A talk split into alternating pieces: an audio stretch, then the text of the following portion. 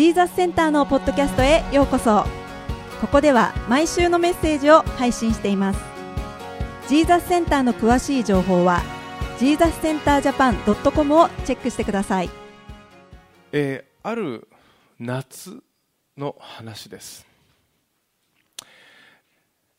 えースコットランドででにですね、えー旅行に出た出かけたアメリカ人のお2人がいたんですね、男性2人がスコットランドを旅していたんです。すると1人がこう言うんですね。おいおいなんかここは実はエリザベス女王がなんか別荘として使っている場所らしいぞって話をするんですね。本当かそうすると目の前にですね、えー観光客の男性らしき人があ現れるんですね。でそのアメリカ人のその2人が「ああどうも私アメリカから来たんですけど」そう言うとあのそこにいたね、えー一人の男性が「あ確かにそうですねアメリカなまりですね英語も」なんて言って話し始めたんですね。えーアメリカ人が、えー彼に聞くんですね。なんかこの辺りではあのエリザベス女王の別荘があるなんて聞いたんですけど本当ですかって言うんです。そうすると彼もそう言うんです。そうですね。えあなたはどこから来たんですか？私はロンドンから来たんです。そう言うんですね。そうするとそのロンドンから来た男性はこう言うんです。実は私エリザベス女王のボディーガードをしているんです。私の名前はグリフィンと言います。そう言ったんですね。するとそのアメリカ人は本当ですか？ぜひ写真でも撮ってもらえないですか？そういうんですね。そうするとそのロンドンから来た男性の後ろに女性がいるんですじゃあ私があの写真撮りますよって言うんですね。そしてアメリカ人はですねそのエリザベス女王のボディーガードとハイチーズでパシャリって撮ったんです。そしてありがとうございました。これは記念になります。って言って帰ってったんですね、えー実はそのグリフィンの後ろにいた女性写真を撮ってくれた方これがエリザベス女王だった。っていう話なんです。ね。あの実際にですねこのエリザベス、まあ、もう亡くなってしまいました。天国行っちゃいましたけれどもスコットランドのアバディーンシャーンというところにバルモラル城という別荘があったわけなんですよね。実はまあこれはそこで、えあった出来事だって言われてるんです、まあ、このシーンは、まあ、定かではないです、まあ、いいもしかしたら噂かもしれません。けれども そのぐらいこのエリザベス女王ってねあの気さくだったって言われるんですよね。あのもしこのアメリカ人たちがこの写真を見てこの撮ってくれた女性が写真を撮ってくれた女性がねエリザベス女王だった。ってね、えー後で気づいたらすごくがっかりすると思いません？あれが女王だったんだ。撮ってくれた方だったんだ。その方と撮ればよかった。ってね思うと思います。ね、なんて失礼なことをしたんだろうって思いますよね。あのこの話は、えー一番初めのクリスマスそしてイエス・キリストのストーリーによく似ています。クリスマスは神の御子がこの地にお生まれになったんです。えーそれは同時に神ご自身がこの地に人として来られた出来事であった。そして福音書を見るとイエス・キリストはこの地をどういうふうに歩んだのか、えーそれを見ることができます。でも救い主であった。神ご自身であった方がいらっしゃったのにもかかわらずその方を拒否したり暴言を吐いたりするそういう出来事もあったわけですよね。あの私牧師してますけれどもあのよくこうおっしゃる方いるんです。もしね私の前に神様がボンって現れて、えーちゃんとそれを示してくださったら私は神様を信じますっておっしゃる方いるんです。そういうことで、ね、決まってこう言います。2000年遅かったですね。2000年前は本当にそういうことがあったんですよ。まあ クリスマスはそういう出来事ですよね。えー今日のクリスマスの箇所ですけども、まあ、実は先週からメッセージは始まっています、え先週のメッセージでもこのクリスマスの出来事があった時にさまざまな反応を見せた人がいたんです。そしてそれを受け入れた人受け入れなかった人それが今日の箇所にもいらっしゃるということですよね、えー、まずですね今日の箇所で、えー、受け入れられなかった人の中に、えー、宿屋の主人がいらっしゃいます。この宿屋の主人は このクリスマスのストーリーの中でね宿屋の主人は、まあ、あの救い主がお生まれになったあお生まれになるはずだったのにもかかわらず、まあ、当時ですね、まあ、ローマ帝国中に住民登録の知らせがあったわけですよね。それでもうもう、えー、イスラエル国内もそしてベツレヘムの中でも、えー、まあ、人がごった返していたわけです。でクリスマスのストーリーを見てみるとその宿屋には、えー、その救い主がいる場所がなかったとあるんですよね。マリアとヨセフを迎えてそしてもしかしたらこれから救い主がお生まれになると言ってもですねその宿屋の主人はいやいやうちには場所がないよって言ったんです。だってたくさんの人がいましたからね。他の人をもしかしたら止めた方がお金になったかもしれません、ね、もしかしたらこの宿屋の主人たちは心がね、えー、日々の忙しさとまたはお金儲けに目がくらんでそして救い主を迎える準備ができていなかったのかもしれません。そして先週見ましたけれどもヘロデという王様がいました。これはローマからこのイスラエルの統治を任されていたヘロデ王という人ですよね。彼も受け入れませんでした。救い主が生まれたお生まれになった。それを聞いたんです。でもそのヘロデ王はそれを恐れたって言ってるんですよね。彼は恐れたんです。なぜかというとその救い主が自分の地位をもしかしたら脅かす存在かもしれない。そう言って救い主を殺そうとしたという出来事がありましたね。また、えー、当時はですね立法学者たちがたくさんいました。その立法学者たちも受け入れませんでした。なぜかというと彼らは自分たちで勝手にその救い主の像を作ってたんです、ね、救い主はこの広大なローマ帝国から私たちユダヤ人を救ってくれるリーダーだ。そう言って救い主を勝手にこうイメージしていたわけです。まさか人から生まれるなんて、えー、そんなことはありえないかもしれない、えー、そう言ってそれで拒んでしまったわけですよね。心がかたくなだったんです。さまざまな理由で日々の忙しさ、ね、心が忙しいまた自分のイメージでまたはヘロデのようにプライドによって救い主がお生まれになったと聞いても受け入れられなかったんです。でも救い主を受け入れる準備ができている人たちもいたんです。それは今日の箇所に出てくる羊飼いたちですよね。彼らは見つかりから救い主の誕生を聞くと急いで会いに行くんです。救い主が大生まれになったんだって。さあ行こうって言ってね、えー、行くんです。え今にもあ今でもですねベツレヘムに行きますと羊飼いの野という教会があります。この辺りでその羊飼いたちはこの天使からの知らせを聞いてそしてイエス様がお生まれになったところに行ったんじゃないかっていうところが場所があるんですね。また先週学んで学びましたけれども東方の博士たちです。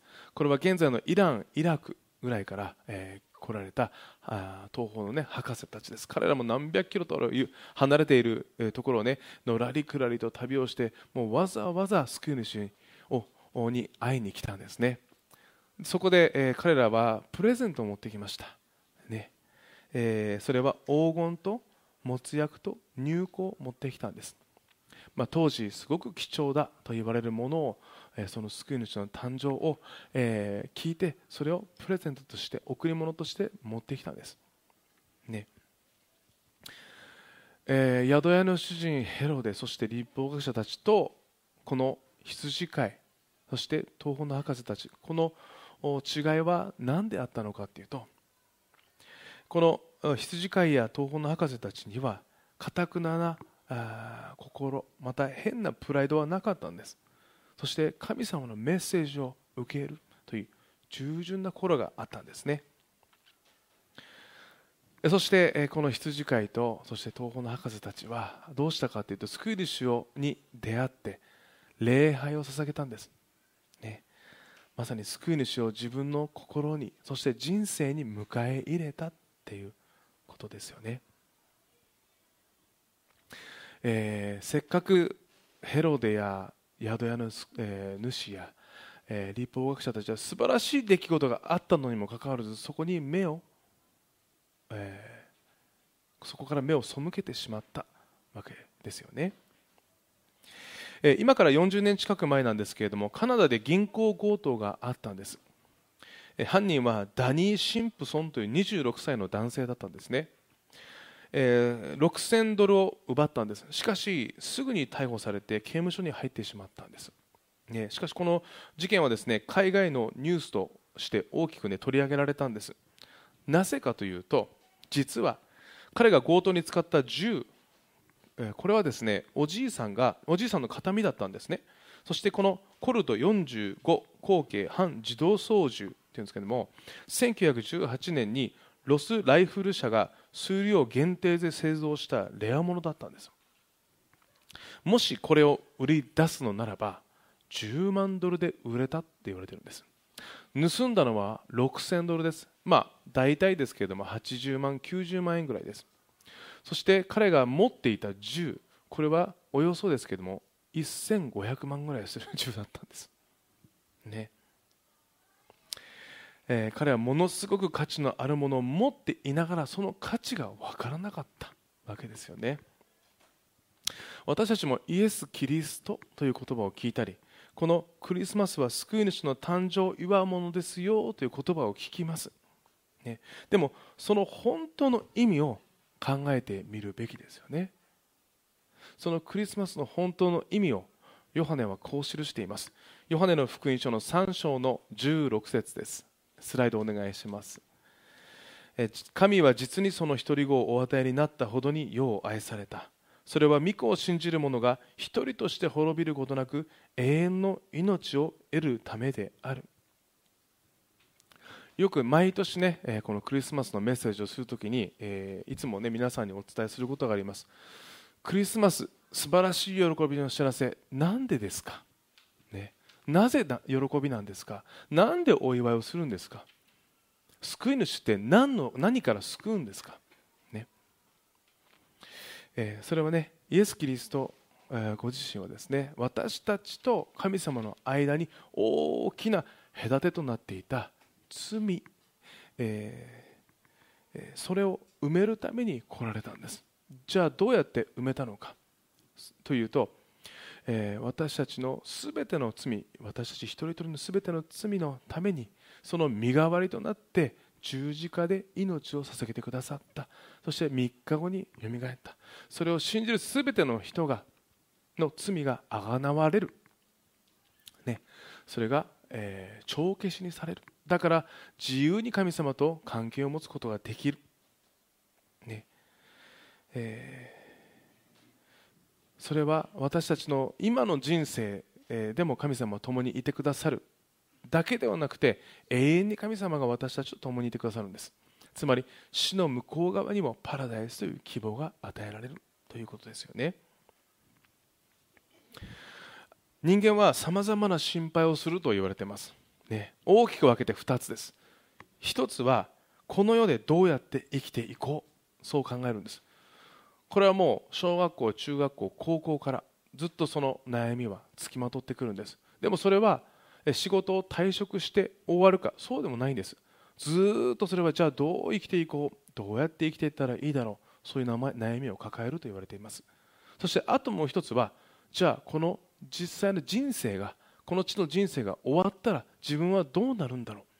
その不安をいつも持っていると言われているんです。まさにこの人間が持つこの大きな2つの不安にお答えになったのがイエス・キリストなんです。この地の人生を神様が私たちと共に歩んでくださる。必要を全て満たしてくださる。そしてその死の向こう側にもパラダイスという希望を与えてくださる。私たちを不安から救い出してくれるんです。滅びから救い出してくださる。だから救い主なんです。だから私たちはその誕生をお祝いするんです、ね、つまりこのイエス・キリストは私たちが持つすべての悩みを解決してくださった。ということですよね、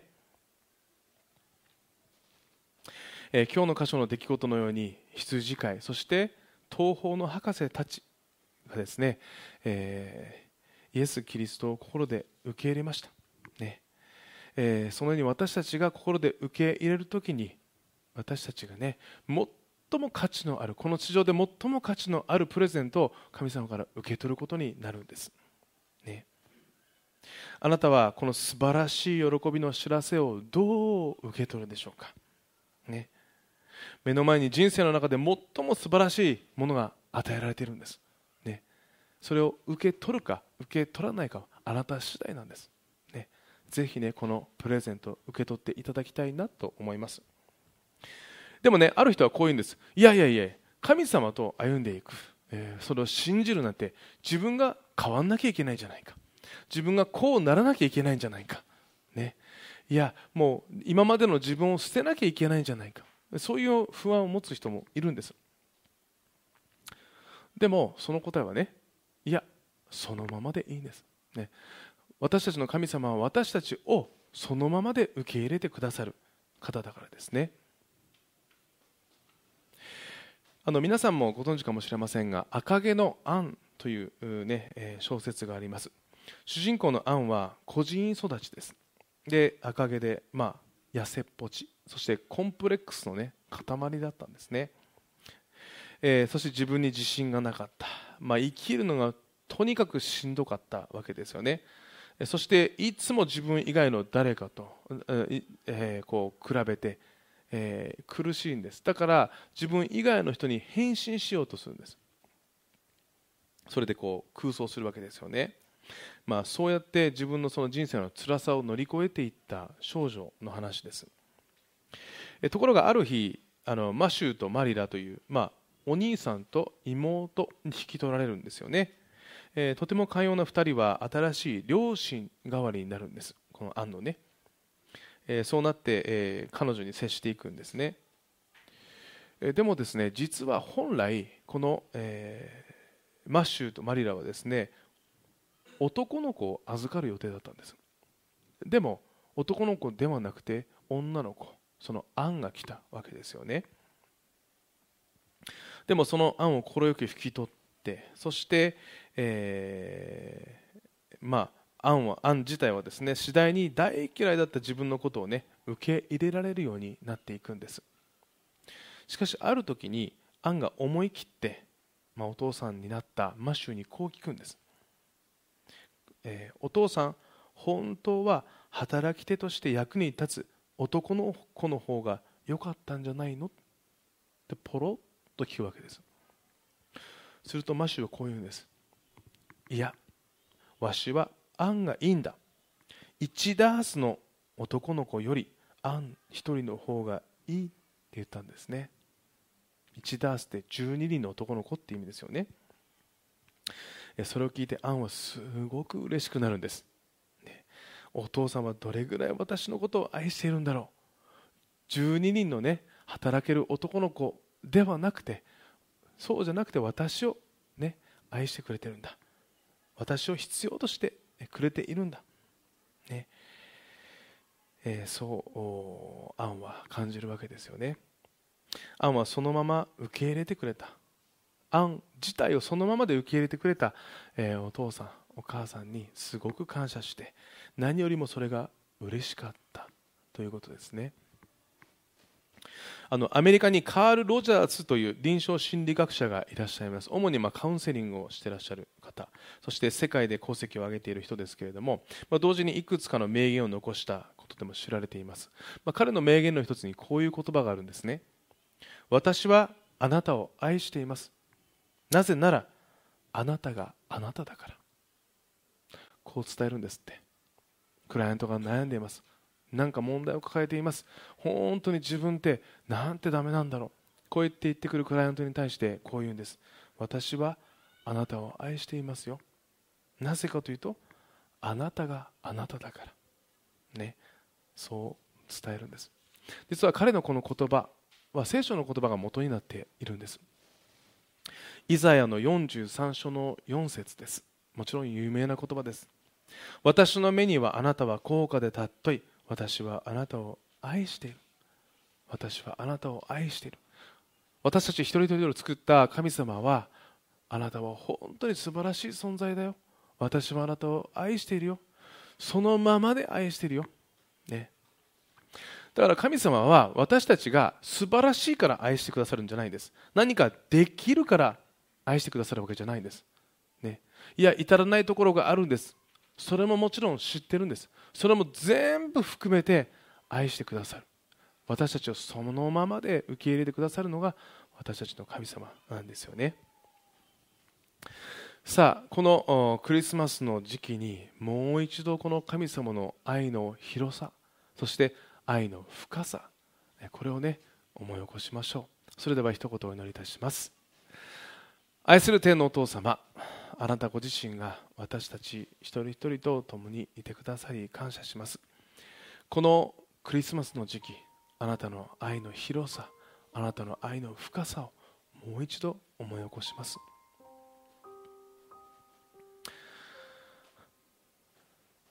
父なる神様あなたが愛する御子イエス・キリストをこの地に送ってくださいました。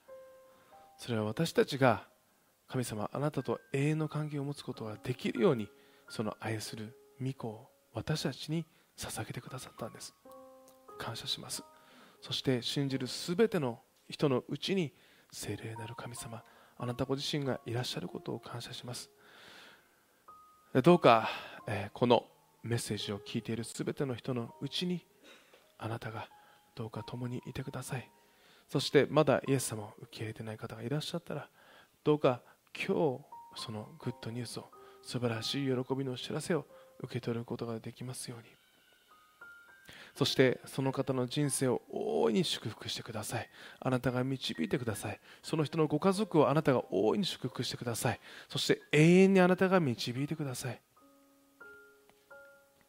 あなたに感謝してイエス・キリストの皆を通して祈ります。アーメン。しばらくの間祈る時間を持ちましょう。